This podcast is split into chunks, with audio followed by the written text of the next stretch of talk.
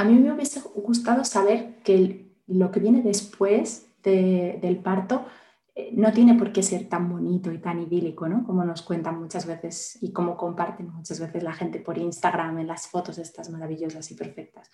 Que la maternidad es, luego tiene cosas chungas, eh, muy duras, muy, que hay días que no te apetece hacer nada, que estás agotada y que, y que, bueno, que muchas veces te culpas ¿no? por sentirte así, porque parece que tenemos que estar súper felices y súper contentas con nuestra nueva vida. Y es que la vida nos cambia muchísimo, ¿no? Entonces, mm, que es normal no estar todo el día contenta y feliz, aunque acabes de tener un hijo o una hija. Que luego los, lo hablas con otras madres y, te das cuenta de que son normales, ¿no? Lo que pasa es que eh, eso no, lo, eso no lo contamos en Instagram, eso lo contamos más en, en Petit Comité. Entonces, el que puedan rodearse de, de, otras mujeres que hayan sido madres para, para poder compartir y, y, comentar cómo se sienten, porque sí que es verdad que, que, luego te das cuenta que no eres la única a la que le pasa ese tipo de pensamientos a veces por la cabeza. ¿no?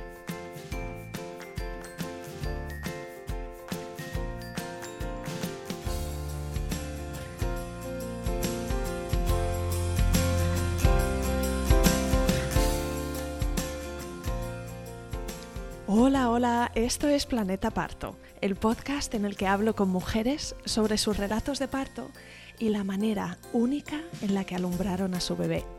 Aquí vas a descubrir un mundo de relatos positivos y empoderadores sobre el parto.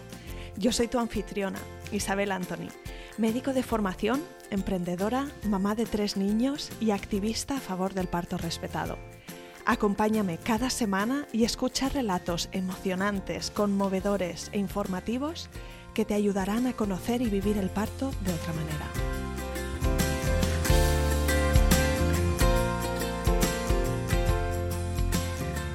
En el episodio de hoy tengo conmigo a Teresa Arias. Teresa es mamá de un hijo, nacido en el 2019, en lo que ella llama una experiencia maravillosa, un momento mágico de conexión consigo misma y su fuerza, con su pareja y con su bebé. Teresa eligió pagar por una asistencia privada y tuvo un parto respetado del cual tiene muy buen recuerdo. En el episodio de hoy, como siempre, escucharás el relato de parto de la invitada y al final, en el segmento de preguntones, comentaré algunas curiosidades que menciona Teresa durante nuestra conversación. Vamos a ello. Y bueno, vivo con mi pareja, con Guillermo y con nuestro hijo que se llama Otto. Somos tres. y, bueno, pues eh, la verdad es que en estos, Otto va a cumplir ahora dentro de poquito dos años. En este tiempo no, no he trabajado, eh, me decidí dedicarme a, a, estar con él y a disfrutar de estos primeros años. Ahora en breve va a empezar la escuela eh, infantil, entonces estoy ya empezando como a retomar. Y, y bueno, yo en mi historia, pues creo que también he hecho un poco de cambio, ¿no? Igual que tú. También soy del mundo sanitario, eh, yo era fisio y bueno, trabajé con daño cerebral durante unos años, pero bueno, luego hice un puente con, a través de la terapia craniosacral pues al mundo de las emociones, ¿no? Toda la relación que hay entre el cuerpo y las emociones y a día de hoy pues es a lo que me dedico. soy, soy terapeuta, trabajo pues eh, bueno, hace dos años, antes de, dar a luz, trabajaba como terapeuta y mi intención es ahora volver a, volver a retomar. ¿no? También he escrito algún cuento de educación emocional para niños, o sea que el mundo de las emociones eh, es uno de mis principales eh, trabajos ahora mismo. ¿no? Y se van cumpliendo etapas, ¿verdad? Eso es. Ahora ves como que se abre la siguiente delante de ti. Sí, tal Muy cual. bien. Pues cuéntame, vamos a remontarnos atrás al momento en el que supiste que estabas embarazada. ¿Cómo lo descubriste? ¿Te sentías diferente? ¿Cómo fue? Pues eh, dio la casualidad de que habíamos quedado con unos amigos que tenían una niña pequeña mm. como dos o tres días antes y hablando con ellos, pues, ah, pues nosotros nos enteramos de que estábamos embarazados, pues así como un poco de casualidad y tal. Y bueno, pues a los dos o tres días de haber quedado con ellos, de repente digo yo, ostras, yo hace mucho que no tengo la regla. Entonces fue como, a ver si nos va a pasar lo mismo que a ellos, que fue un poco sorpresa. Y, fue tal cual. Eh, no era algo que estuviésemos buscando de manera premeditada, o sea, estábamos abiertos a ello, pero, pero no lo estábamos buscando como tal. Mm. Así que, pues bueno, fue una mañana de agosto que eh, pues, me hice un test, dio positivo y a partir de ahí pues empezó, empezó toda la aventura ¿no? del embarazo. ¿Cómo fue tu embarazo? ¿Cómo te sentías física y emocionalmente? Pues la verdad es que mi embarazo fue eh, estupendo. O sea, hay mucha gente que, que comenta ¿no? que sin náuseas, que yo no tuve ninguna náusea, ninguna molestia. O sea, lo peor que me pasó era que yo normalmente tengo, suelo tener la tensión baja y me bajó más aún. Entonces, eh, había veces que es que no me podía ni mover de, de cansancio, pero, pero, la verdad es que fue, fue todo muy bien. No, no noté ningún síntoma de estos desagradables ¿no? que algunas mujeres eh, pueden tener. Yo la verdad es que lo llevé muy bien. Qué bueno. Sí, Tuve, puedo decir que tuve un embarazo muy, muy bueno. ¿Y cuándo empezaste a pensar en el tema del parto? Bueno, pues el tema del parto, la verdad es que lo teníamos bastante claro. Eh, eh, mi cuñada había tenido ya tres hijos, teníamos tres sobrinos de aquel entonces, ahora tenemos cuatro. Eh, y, ella había tenido partos naturales en un centro pues, con un equipo privado, ¿no? como muy respetuoso. Y, y yo era, teníamos claro que queríamos algo, algo así. ¿no? Así que de algún, de alguna manera lo teníamos casi casi decidido que lo íbamos a hacer con, con el mismo equipo que había, que había estado ella. Así que, pues bueno, justo nos pilló agosto, que estaban de vacaciones, pero en cuanto se reincorporaron en septiembre, pues me puse en contacto con, con Gaia, que es una ginecóloga aquí en Madrid que dentro del mundo del parto respetado tiene ahí un huequecillo. Eh, y, nada, nos recibió su consulta y, y vamos, ya la primera consulta fue una maravilla, porque lo que me vino a decir fue que ella iba a estar ahí simplemente por si sucedía algo mm, inesperado, que no iba a pasar, pero que en el resto mm, ella estaba ahí para mí.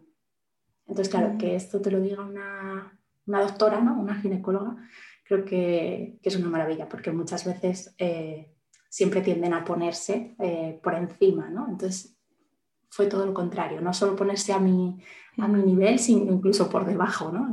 Entonces era como, wow, qué bien, esto es lo que yo quiero, ¿no? Entonces me tranquilizó muchísimo y, y, todo era así, ¿no? Todo, todos los controles de, durante el embarazo eran en, en, ese, en ese mismo plano. Siempre, yo recuerdo al principio, mi marido es médico también, médico de familia, y, y yo recuerdo que los primeros meses de repente le decía, ¿no se supone que te tienen que pesar?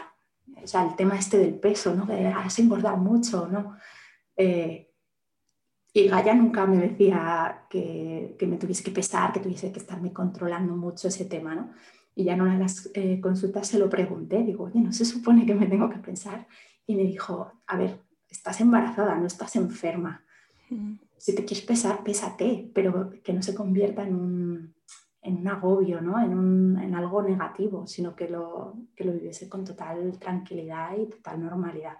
Mm. Con lo cual, pues sí, a mí me hace ilusión y yo de vez en cuando me iba pesando, pero no era un control estricto de decir, has engordado no sé cuántos gramos más, ¿no? Y, y echarse la bronca por ello, que conozco casos de gente que, que les han regañado por haber engordado de más, ¿no? Mm. Sí, claro, sí. sí. Entonces era como descargar ahí pues no sé, eh, exigencias o culpa o... la verdad es que eh, a mí me vino muy bien, ¿no? Porque era como, vale, no tengo por qué preocuparme de esto, o sea, todo está bien, pues, pues no pasa nada, ¿no? Acabé engordando, acabé engordando 17 kilos y, y perfecto, o sea, no tuve ningún problema y fenomenal. Qué bien. O sea que elegiste un equipo de asistencia al parto que conocías por referencias y con el que al conocerles te, sentiste súper cómoda. Sí, es, era un equipo muy chiquitito. Eran, en aquel entonces una de las ginecólogas estaba a su vez de baja maternal, con lo cual con ella no coincidí, pero había dos ginecólogas y cuatro matrones. Entonces, pues bueno, ellos alquilaban a su vez una, dos habitaciones en, en una clínica privada aquí en Madrid y, y yo conocía a todo el equipo. O sea, nosotros, aunque mi ginecóloga era Gaia, pues yo las, últimas revisiones de ginecología las hice con Patricia, que era la otra ginecóloga, eh, los monitores y demás, pues fui conociendo a todos los matrones. De hecho, la preparación al parto la hice en ese mismo hospital y lo llevaban dos de las matronas. Entonces, conocíamos a los seis profesionales que, que nos iban a atender, sí o sí, uno de ellos, ¿no? Así que a mí eso también me dio mucha tranquilidad, porque muchas veces el hecho de ir a un hospital y con unas ideas y de repente que te toque otro equipo, que, te, que no sea tu ginecólogo o lo que sea, pues a mí me generaba un poco de, de miedo. Y, y, al conocerlos a todos, pues la verdad es que fue muy, muy tranquilizador para mí, ¿no? Estaba, me sentía muy en confianza. Háblame de esas clases de preparación al parto, ¿qué tal fueron? ¿Cómo te sentías con eso? Pues la verdad es que fueron, fueron muy bien. Íbamos eh, Guillermo y yo y, la verdad es que me sentí muy cómoda y nos explicaron todo, no sé, bastante bien. Sí que es verdad que yo, aparte de las, eh, las clases de preparación al parto, eh, por mi historia previa, mi, el parto, o sea, mi parto, mi madre lo vivió fatal. Entonces, eh, yo de alguna manera pues le tenía pavor al momento del parto, porque mi madre siempre me había contado que, que ella lo pasó fatal, que había pasado muchos dolores. Entonces, claro, para mí eso era como algo muy traumático y yo decía, madre mía, tenía muchas ganas de ser madre, pero por otro lado me daba pánico el, momento del parto, ¿no? Entonces, pues eh, empecé a ir a, una, a, unas clases de canto prenatal, que de primeras, yo oí hablar del canto prenatal hace años porque una amiga mía eh, que estaba embarazada empezó a ir y de primeras casi nos, nos, reíamos de ella, ¿no? De, pero ¿cómo vas a cantarle al bebé si todavía ni ha nacido? ¿Qué es eso, no? Pero, pero la verdad es que cuando empecé a ir yo, eh, fue, fue increíble, no solo por el vínculo que creas con, con el bebé, sino por las herramientas que te, que te, daban luego para el momento del parto, ¿no? Mm. Porque, bueno, según nos contaba Esther, es, es, una psicóloga que se dedica al trabajo con, con mamás embarazadas, está especializada en eso pues eh, trabaja con la voz en el parto. Entonces hay una relación entre todo lo que es la garganta, toda la zona de la boca y, la garganta con, la zona de la pelvis, del útero y demás. ¿no? Ella siempre nos cuenta que es como mucha casualidad, ¿no? pero están los labios de la boca y luego están los labios de la vagina. Mm. Luego está el, nuestro cuello y está el cuello del útero, ¿no? Entonces, como que incluso hay eh, coincidencias de, nombre. Entonces, eh, si tú eres capaz de relajar y de abrir la voz y, tu garganta y tu cuello, pues es más fácil que también se abra y se relaje el cuello del útero.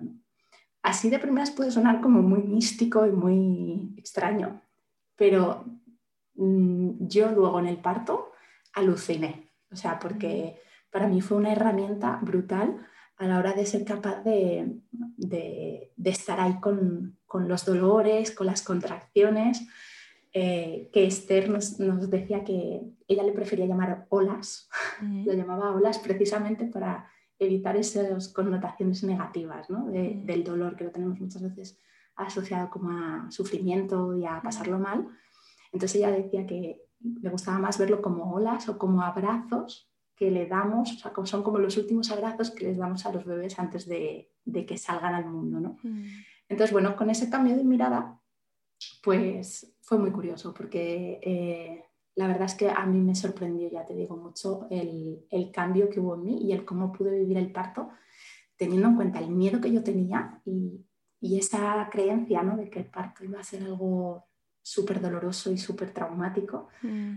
Mm, luego llegó el parto y, vamos, mm, fue uno de los momentos, bueno, yo creo el momento más mágico de mi vida, o sea, lo disfruté.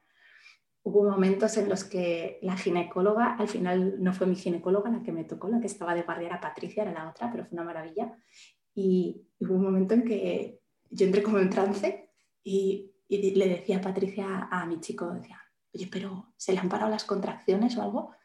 Y no, yo estaba tranquilamente disfrutando de mi momento. O sea, hubo incluso momentos en los que no tenía ni dolor y no estaba con epidural. Entonces era como, madre mía, o sea, no me lo podía ni creer. ¿no? Y creo que, que, en eso tuvo mucho que ver, pues eso, todo el trabajo con, con la voz en el parto como, como herramienta. Y luego pues también, eh, bueno, de hecho con Esther, que era psicóloga, pues también hice una sesión de hipnosis clínica para, para intentar eh, eliminar ¿no? esa creencia y, y, quiero creer que eso también influyó ¿no? positivamente. Y bueno, pues también, como te decía, por un lado soy fisio, pero por otro lado también he trabajado mucho a nivel emocional, pues también lo he trabajado pues en mi terapia, ¿no? Entonces, claro, el, el haber trabajado a todos los niveles, en el cuerpo, a nivel mental y con las emociones, pues yo creo que también me preparó más y me daba más seguridad el, poder saber que, bueno, que iba con herramientas, que tenía recursos, que mi madre lo vivió así, pero que, al fin y al cabo es una cosa que, hacen todos los días miles de mujeres en el mundo, ¿no? O sea, que, de manera natural estamos preparadas para, para parir y para traer a niños a este mundo y, que somos capaces, ¿no? Entonces era como conectarme con ese, con ese poder y con ese empoderamiento y, confiar, la verdad. y bueno, el, sí, y, el, y también creo que es importante, ¿no?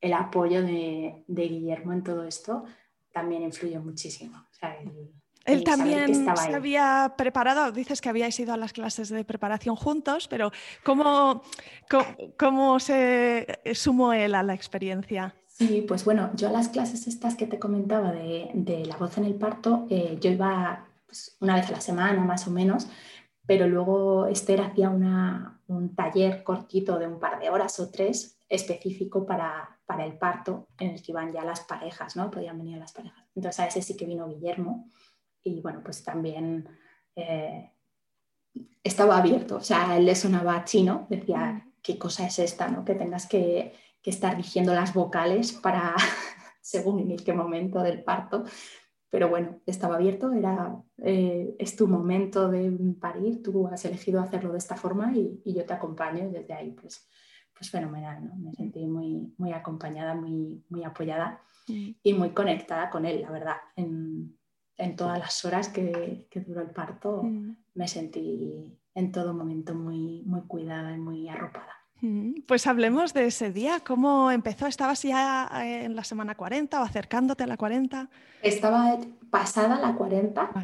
Eh, pero bueno, como te digo que no vivíamos el parto desde el, que fuese algo, una enfermedad, sino dejarle su tiempo y su espacio, pues bueno, ya había pasado la semana 40 y, bueno, ya habíamos eh, hablado, justo pilló más o menos Semana Santa, entonces estaban de vacaciones, había poquitos, había algunos de los del equipo que se habían ido de vacaciones y habíamos pautado que un sábado por la mañana íbamos a ir a, hacer otro monitor y ya en función de cómo lo viesen, pues a lo mejor hacer alguna maniobra como para intentar ir provocándolo, eh, pero no, no, hizo falta. O sea, ya cuando me dijeron, a lo mejor el sábado empezamos a hacer alguna cosa a ver si tu cuerpo se activa, el viernes por la noche mm, Otto dijo, venga, pues ya voy yo solo, no hace falta que me hagáis nada. Así que estabas en casa, en la cama incluso. ¿Cómo empezó? Sí. Empezó eh, pues a la una de la mañana, eh, rompí, rompí aguas y, y bueno, pues eh, se lo dije a Guillermo, llamamos por teléfono al teléfono que teníamos de, Patricia, la que estaba de guardia, y bueno, nos dijo que, que, estuviésemos tranquilos y que en principio, si no había mucha novedad, pues que hablábamos por la mañana. Así que pues nada, yo me quedé un ratito en la cama, una hora o dos, pero ya eso de las 3 de la mañana ya no podía más, me levanté, dejé a Guillermo durmiendo un poquito más y bueno, pues yo me fui al salón, a oscuras, estaba ahí tranquila, con, me había hecho una, una, playlist con música que me apetecía escuchar, entonces yo estaba ahí a mi historia con mi pelota de pilates y cantando con todas estas herramientas de la voz. Y, y, la verdad es que lo llevé bastante bien, estuve como, no sé, una hora otro, o dos horas así. ¿Tenías contracciones? Tenía contracciones. Eh, de, aquel, de aquella, eh, yo decía, uh, esto pusimos como un semáforo, ¿no? que fuesen verdes, amarillas o, amarillas, naranjas y rojas, no me acuerdo. Y de primeras era como, uno, no, esto ya es naranja, esto ya es naranja. Luego, según pasaron las horas, entendí que eso no eran naranjas, que eso eran amarillas. Pero en aquel momento, pues eran intensas. pero bueno, eh, soportables. Entonces ya, bueno, a partir de las 4 de la mañana o las 5 ya sí desperté a Guillermo porque ya empezaban a ser un poquito más fuertes. Le dije, ya necesito un poco de, apoyo moral. Así que bueno, ya se despertó, eh, estuvo un rato conmigo, eh, yo seguí cantando, yo seguí con mis respiraciones y a eso de las 6 o por ahí, pues me di una ducha que era una de las cosas que nos habían dicho también, ¿no? como para intentar alargar el mayor tiempo posible en casa, eh, una ducha calentita para, para relajarme. Y nada, eh, avisamos a, a, mi cuñado que vive, justo enfrente para que nos acercase al, al, hospital. Y bueno, durante el camino yo le dije a Guillermo, digo, yo voy a ir con mis cascos escuchando música a mi rollo, no quiero hablar de nada, no quiero saber nada del mundo, estoy conmigo y, y ya está. Entonces no me habléis porque yo voy a ir a lo mío. Y nada, ya llegamos al, al, hospital, estaba una de las matronas que además nos había dado la preparación al parto. Y según me vio entrar, que yo iba cantando y, y me, de repente me dijo, ¿tú has hecho algo con Esther? ¿A que sí? De esto de la voz en el parto. Y yo, sí, y digo, ¿la conoces? Dice, sí, sí, sí, la conozco. Y dice, es que se os nota un montón a las que habéis hecho alguna cosa de, de voz en el parto. Dice, porque según lo que me contaba ella, ¿no? Eh, incluso nos cambia la voz el tono de, la voz según, van, según vamos dilatando. Es curioso, ¿no? Esta conexión que te decía antes entre la garganta y, el cuello del útero, ¿no? Es que dice, todavía te falta, todavía te falta. Y lo, decía solo por el, tono de voz que me escuchaba, así que bueno, muy curioso. Y bueno, nada, me exploró, me hizo una primera exploración y me dijo, ah, vas fenomenal. Llegué al hospital pues tener como 3 centímetros de dilatación, 2-3 centímetros. Dice, esto va a ir súper rápido. Debimos llegar como a las 7 de la mañana. Dice, esto a mediodía ya nacido. Y yo dije, ay, qué bien, ¿no? Qué, qué rápido, qué, qué, estupendo. Pero luego no fue así. luego la cosa no fue tan, tan bonita, tan rápida. Llegó la, acabó llegando la ginecóloga al rato y demás.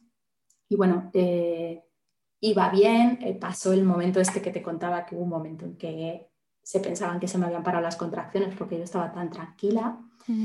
Eh, también eh, eh, la ventaja que tenía esto es que, bueno, como te contaba antes, tenían un par de habitaciones reservadas, ¿no? Que estaban pues un poco decoradas, por así decirlo, para intentar que fuese lo más parecido a, una, a tu casa, ¿no? O sea, que no fuese un hospital con las paredes blancas y la luz de neón. Entonces, bueno, pues eso era la, era la habitación naranja, son dos habitaciones que tenían pintadas de naranja, pues bueno, con algún cuadro, con algún florero, o sea, un poquito más, sí, casi, casi oscuras. Si querías podías poner música o una velita, o sea, un poco cada uno puede hacerlo y adaptarlo como quisiese, ¿no? Y bueno, en todo momento yo pude estar caminando por, por la habitación, eh, también acabé metiéndome en una de las bañeras que tenían allí. Eh, eso fue uno de los momentos que yo no lo recuerdo muy bien, pero luego me lo ha contado Guillermo, ¿no? que, que le sorprendió muchísimo, porque en, uno de las, en una de las exploraciones que me tenía que hacer Patricia, la ginecóloga, eh, pues me dijo, te voy a explorar, tal. Entonces, bueno, yo me tenía que colocar un poco para, para que ella pudiese acceder, pero justo me puse mirando hacia el otro lado, ¿no? Y entonces Guillermo me decía, Teresa, pero date la vuelta. Y, y Patricia le dijo, no, calla, calla, que me adapto yo. Y Guillermo me decía, es que casi, casi se metió en la bañera, o sea, casi se mete en el agua contigo para explorarte. Entonces, para que te des cuenta ¿no? del grado de, de, adaptación y de servicio, de, que es justo lo contrario a lo que estamos acostumbrados, ¿no? de mm. mujer tumbada para que, para que el médico esté cómodo y, mm. y pueda ver todo pero no teniendo en cuenta la necesidad de, de la mujer y del bebé que está por nacer. ¿no? Entonces en esto era justo al contrario y eso es una de las cosas que a mí me, me encantó. Así que nada, pues ahí seguimos con mis contracciones que ya iban siendo intensas, iban siendo naranjas o rojas. pero, pero cuando llegué como a los 5 o 6 centímetros, el parto se paró. Entonces, claro, eh, eso que me había dicho la matrona de esto a mediodía ya está, pues fue que no. ¿Qué quiere decir que las contracciones seguían, pero no estaba dilatando más y más el útero, ¿verdad? Tú seguías teniendo las contracciones, pero no progresaba la dilatación. Eso es. Cada vez, o sea, pues cada vez que me volvía a explorar, pues pasaba una hora o un par de horas, el cuello seguía igual, ¿no? O sea, eh, estaban pues eso, 5 o 6 centímetros y de ahí no pasaba. Y cuando ya llevábamos pues a lo mejor dos o tres exploraciones que no había avanzado, pues claro, eh, me, me, me, planteó en un principio, pensábamos que la bolsa se había roto del todo por la noche, pero luego resultó que no había sido solo una rotura parcial. Entonces, pues una de las propuestas que me hizo, que me hizo Patricia era romper del todo la bolsa para ver si así activábamos otra vez el, proceso ¿no? y, terminaba de dilatar. Eh, una de las cosas que me gustó también muchísimo es que cualquier cosa me la preguntaba, me la proponía, o sea, no cogía y me rompía la bolsa porque ya pensase que, era lo adecuado. ¿no? Entonces, eh, al final me rompieron la bolsa y, y parecía que eso iba a hacer algo, pero no fue así. Con lo cual siguieron pasando las horas y yo seguía en 5 o 6 centímetros y de ahí no me movía. Mm, ¿Cómo te sentías? Eh, porque allí, claro, hablamos de horas, pero el tiempo a la vez eh, se detiene y se hace eterno y, puede pasar todo rápido, así que ¿cómo, lo viviste? Pues, era, pues es tal cual lo acabas de decir. O sea, eh, para mí era como si no pasasen las horas pero luego cuando lo veo con distancia digo, madre mía, o sea, mm, yo al final rompí aguas a la una de la mañana, me tiré 16 horas eh, hasta esto que te digo, ¿no? Que, no, que no avanzaba, o sea, 16 horas que yo había decidido no, poner, no ponerme epidural, entonces estuve 16 horas eh, con esas contracciones, pero era como si no pasase el tiempo, ¿no? Eh, como ya veíamos que, no avanzaba ni habiendo roto la bolsa ni nada, pues claro, iban pesando las horas, el cansancio, los dolores y, por muy preparada que fuese, mm, pues ya empezaba a estar bastante cansada. ¿no? Entonces sí que Patricia me dijo que igual podía estar bien poner un poco de epidural para ver si relaja, o sea, simplemente con el poquito de epidural no era tanto para el dolor, sino para que se relajase la musculatura, ¿no? Había tanta tensión y llevaba tantas horas que estaba como en espasmo, ¿no? Entonces me dijo, a lo mejor poniendo un poco de epidural te relajas porque ahora mismo estás como muy tensa eh, por puro agotamiento y a lo mejor ahí ya sí que se reactiva, ¿no? Entonces dije, venga, vale, ya llevaba tantísimas horas, 16 horas, así que dije, vale, un poco de epidural, por favor, o sea. Y ahí me pasó algo que fue súper curioso, porque fue mm, nombrar la palabra epidural y ver que, me la iban a poner y me descontrolé por, completo. O sea, mm, empecé a sentir muchísimo más los dolores de las contracciones, empecé a gritar, empecé a decir, por favor, por favor, ponérmela ya que no puedo más, socorro. O sea, fue muy curioso. De repente era como, hay otra opción. Y entonces era que me la pongan ya porque me muero, que me muero de dolor. Y un minuto antes estaba sintiendo los mismos dolores, pero los estaba llevando de otra manera, ¿no? O sea, era como lo estaba conteniendo, estaba siendo yo capaz de sostenerlo eh, y de repente me dieron otra opción y, era como si yo hubiese perdido todo ese autocontrol, ¿no? Entonces fue muy, muy curioso el, el cambio. En el momento en el que me ofrecieron la epidural, ya fue como adiós autocontrol, adiós voz en el parto, adiós todo, todo lo que eh, y tuvo ese efecto positivo que te decía, ¿no? que, hizo esa, esa, relajación, así que pudiste avanzar hasta, hasta la siguiente fase. ¿Cómo recuerdas la parte del expulsivo? Pues fue bastante... Ahí también hubo, está bien que me lo preguntes porque ya se me había olvidado. Ahí también hubo un pequeño susto porque cuando, cuando ya iba, o sea, estaba ya casi empujando, hubo un momento que me dijo, para, para, no empujes, porque Otto venía con dos vueltas de cordón una de ellas cruzada. Entonces, claro, fue como, uff, entonces ahí también se me cayeron unas cuantas expectativas, ¿no? Nosotros íbamos con la idea de no cortar el cordón eh, hasta que pues, no dejase de latir, un ratito después de, que naciese otro y demás, y no hubo opción porque lo tuvieron que, cortar rápido y, hacer el expulsivo como mucho más, más rápido, ¿no?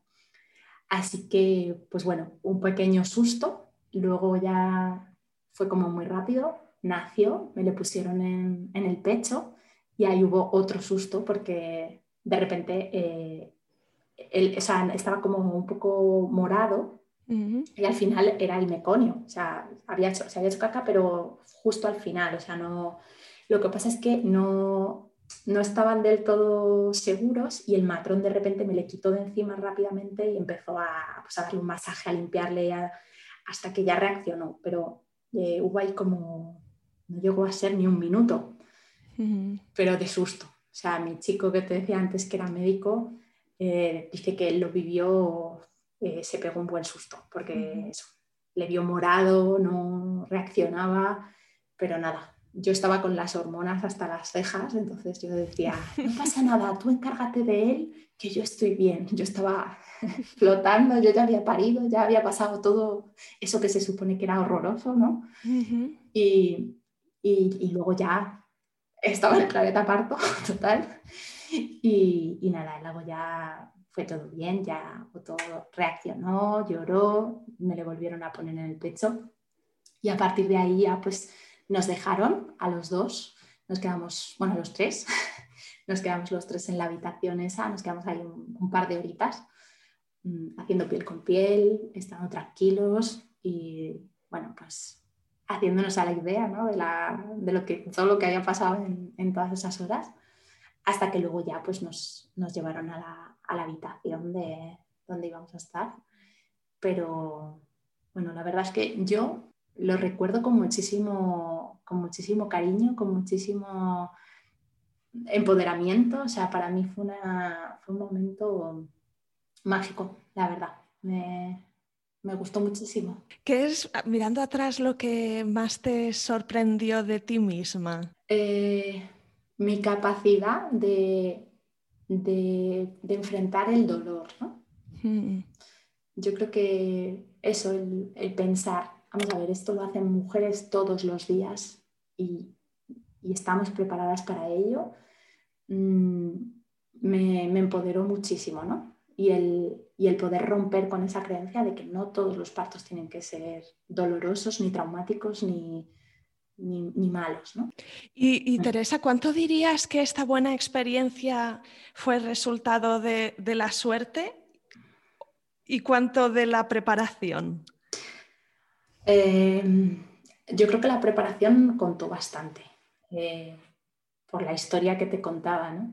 no sé, yo igual un 80-20 te diría, porque también es verdad que podía haber salido peor, o sea, si no, si no hubiese seguido avanzando la dilatación, o sea, si todos los intentos que, que hubo mm, hubiesen sido fallidos, pues a lo mejor hubiese acabado en una cesárea o yo qué sé, ¿no? Mm, existía la posibilidad, pero eso lo, lo a la suerte, ¿no? Esa parte sí que no, no la podíamos controlar, pero luego toda la parte de, de poder ser capaz de, de, gestionar las contracciones, de, de, decidir no ponerme epidural y luego en el último momento ponérmela.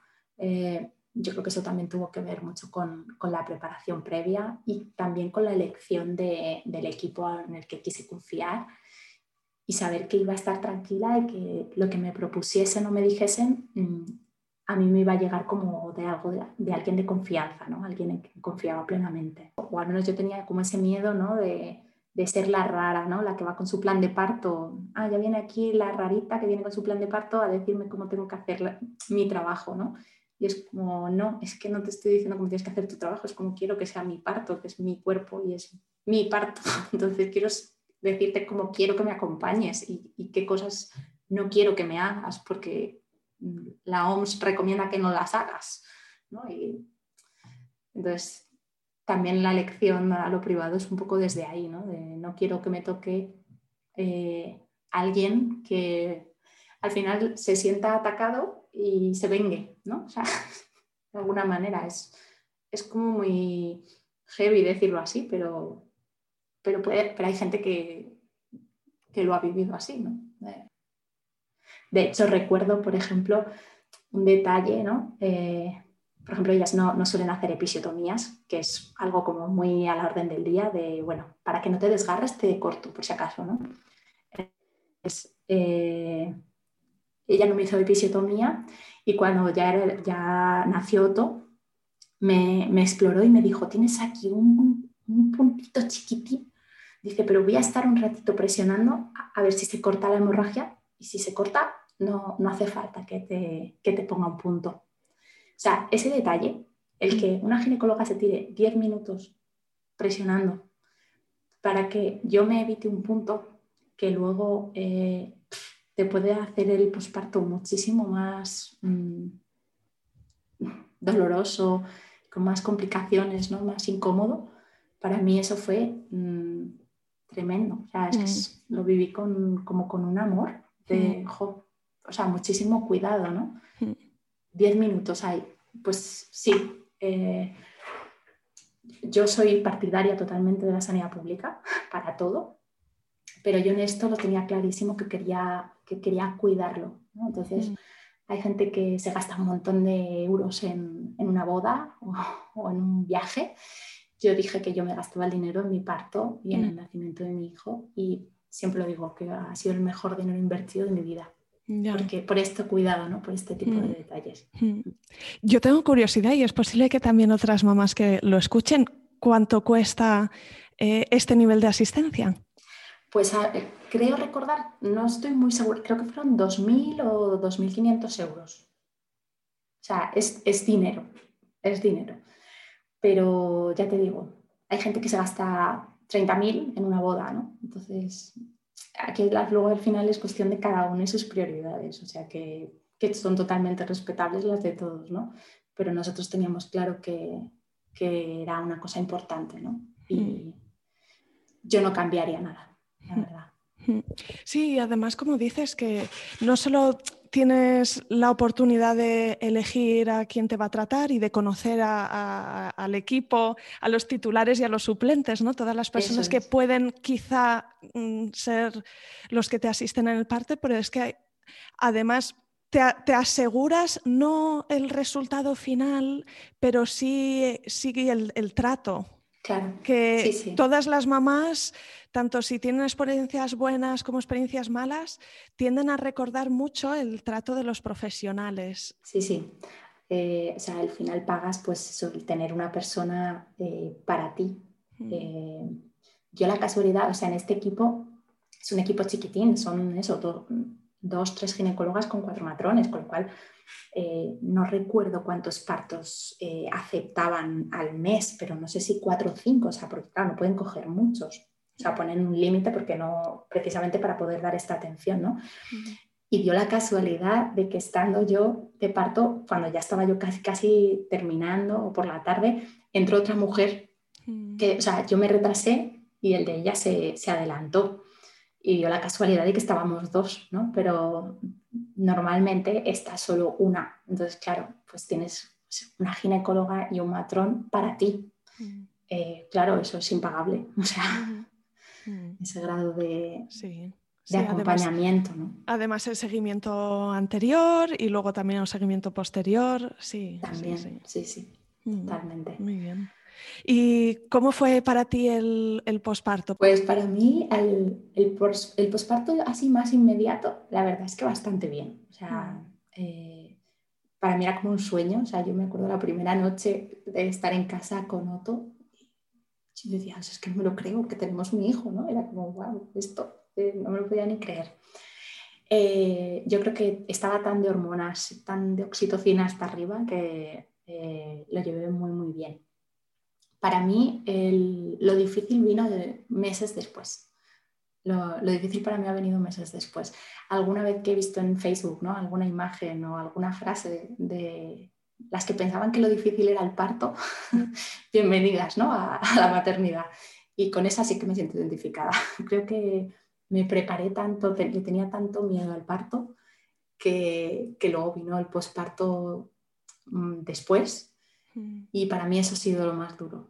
De hecho, es con lo que estoy ahora, eh, que te contaba que ahora tengo intención de retomar mi parte profesional y estoy un poco enfocada en ese, en ese apartado ¿no? de la maternidad, de los, todos los cambios que, que supone eh, pues a nivel personal, en la pareja, en la familia, ¿no? y cómo es un cambio tan, tan brutal que yo nunca me hubiese imaginado y que nos cuentan nos transmite esta sociedad como una maternidad tan feliz y tan idílica, ¿no? que luego para mí fue un, un golpetazo de realidad de, wow, era esto, mm, porque nadie me lo contó antes, ¿no?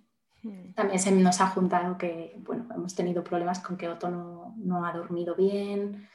Entonces, bueno, cuando un niño no duerme, mm, pues es eh, horroroso porque, claro, tú ya no estás para nada, hmm. estás muy, muy cansada, ¿no? Entonces, pues no tienes paciencia, no tienes ganas de nada, ni... Y bueno, poco a poco vamos eh, saliendo de esta etapa también, pero, pero nos ha influido bastante. los meses, pues eso, ya más, a partir de los 8 o 9 meses, cuando ya, ya han pasado un tiempo, vaya, no, no en los primeros meses. Yo cada vez que nos hacen algún comentario, ¿no? De, bueno, ¿y el segundo para cuándo? Es como, eh, espérate, que es que no sé si, si, va a haber segundo, todavía me tengo que colocar del primero.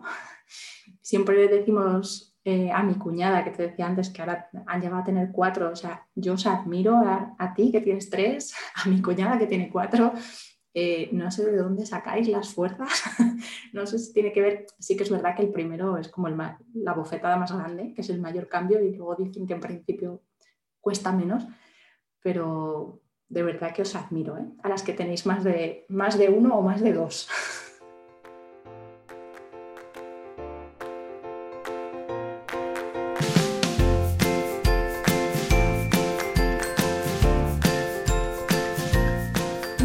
pues ahora pasamos a la parte más práctica de este episodio, el segmento de preguntones. Y hablamos primero de la tensión baja durante el embarazo y por qué puedes sufrir mareos.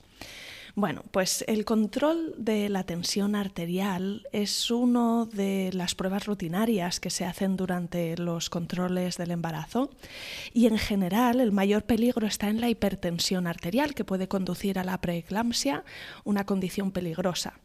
En cambio, la hipotensión no suele traer complicaciones graves, es menos peligrosa, aunque también puede traer ciertas molestias. De hecho, al inicio del embarazo la tensión arterial baja suele ser algo común debido a los cambios hormonales que está experimentando el cuerpo. Y la razón es que en, primer, eh, en el primer trimestre pasamos a tener un mayor volumen de sangre circulando por las venas. Y eso nos lleva poco a poco a adaptarnos hasta llegar al cuarto mes, en el que la tensión arterial comienza a aumentar hasta llegar a las cifras normales previas al embarazo alrededor del tercer trimestre.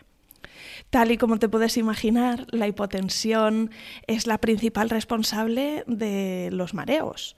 Como sabemos, pueden ocurrir en cualquier momento del día, pero es más probable tener un mareo después de comer o después de un movimiento brusco, sobre todo al levantarse bruscamente.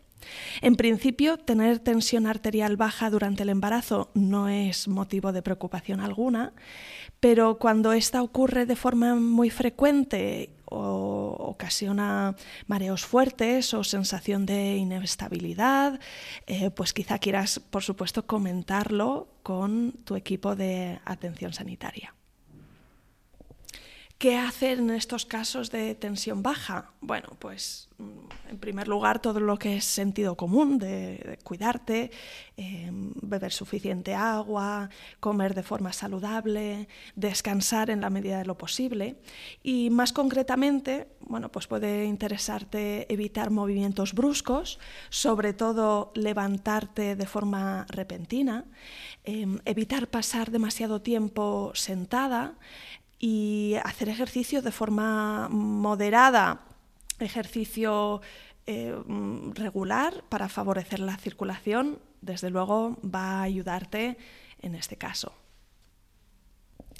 Teresa también nos mencionaba las vueltas del cordón y voy a mencionarte un escrito, un artículo del blog de Inma Marcos, que es comadrona, y que dice que en España existe un gran mito infundado de lo peligrosas que son las vueltas de cordón al cuello de los bebés cuando van a nacer. Y es una de esas preocupaciones más frecuentes, ¿no? ¿Y si el bebé tiene una vuelta de cordón? Como dice Inma, de entrada las vueltas de cordón no son una patología, son una variación de la normalidad. Y un 37% de los bebés intrauterinos tienen una o más vueltas de cordón, ya sea en el cuello, en bandolera o en alguna extremidad. Se forman durante el embarazo y no son peligrosas. Y es que el cordón umbilical es muy resistente y elástico. Está formado por la gelatina de Wharton, que protege a la vena que lleva la sangre arterial desde la placenta al bebé, y las dos arterias umbilicales que llevan la sangre venosa del bebé hacia la placenta y de vuelta a la madre. Esta gelatina protege el cordón umbilical, de forma que, habiendo incluso verdaderos nudos, incluso si están apretados, la circulación fetal no se afecta. Las vueltas apretadas al cuello de un bebé a punto de nacer quizá pueden hacer sentir incómodo al bebé, pero no le van a impedir oxigenarse, puesto que el bebé no utiliza la tráquea ni los pulmones para respirar hasta que nace, con lo que es imposible que las vueltas de cordón le causen asfixia. Por eso, las vueltas de cordón son habituales y rarísimamente pueden causar un problema en el bebé. No se debe manipular el cordón hasta que haya nacido y es necesario desmitificar informando tanto a los profesionales que atienden los partos como a las mamás para que pierdan el miedo a las vueltas de cordón. Y por último, hablemos de la relación entre la garganta y el útero. Yo leí por primera vez sobre este tema en el libro Guía del Nacimiento de Ina May Gaskin, una matrona norteamericana activista a favor del parto natural y el parto respetado. Y tal y como yo recuerdo en su libro, ella hablaba de cuatro sonidos. El primero, bufar como un caballo, que es esto que hacen relinchando, bueno, no relinchando, es ese bufido que hacen los caballos con los labios, que suena más o menos así. No es del todo fácil de hacer, pero se puede practicar y simplemente por el hecho de probar, Ina May Gaskin hablaba de esa relajación en los labios. Los otros tres sonidos venían primero del canto, segundo de repetir oms, que es un sonido reverberante, y por último el sonido de un rugido. Y está descrito como hay una relación profunda entre la boca y la garganta, por un lado, y el cuello del útero y el canal de parto, por otro. Puedes apoyarte por eso durante el trabajo de parto en diferentes técnicas para relajar la mandíbula, abrir la boca, emitir sonidos graves y reverberantes que relajan el cuello del útero y la musculatura pélvica, favoreciendo así la dilatación y ayudándote a sobrellevar el dolor de las contracciones. En la web de planetaparto.es en el episodio 10 del podcast te enlazaré a los recursos que menciona Teresa en el episodio de hoy. No te los pierdas. Aquí acaba este episodio. Gracias por escuchar hasta el final. Si te ha gustado, te van a encantar también los siguientes relatos de parto que escucharás en el podcast. Suscríbete y no te perderás nada. Lo encontrarás en Spotify, iTunes y Google Podcast y también en la web planetaparto.es. Y en Instagram soy isa-planetaparto. Ah, y si conoces alguna futura mamá que pueda disfrutar también de este podcast, no dudes en recomendárselo. De verdad me ayudas un montón cada vez que lo compartes.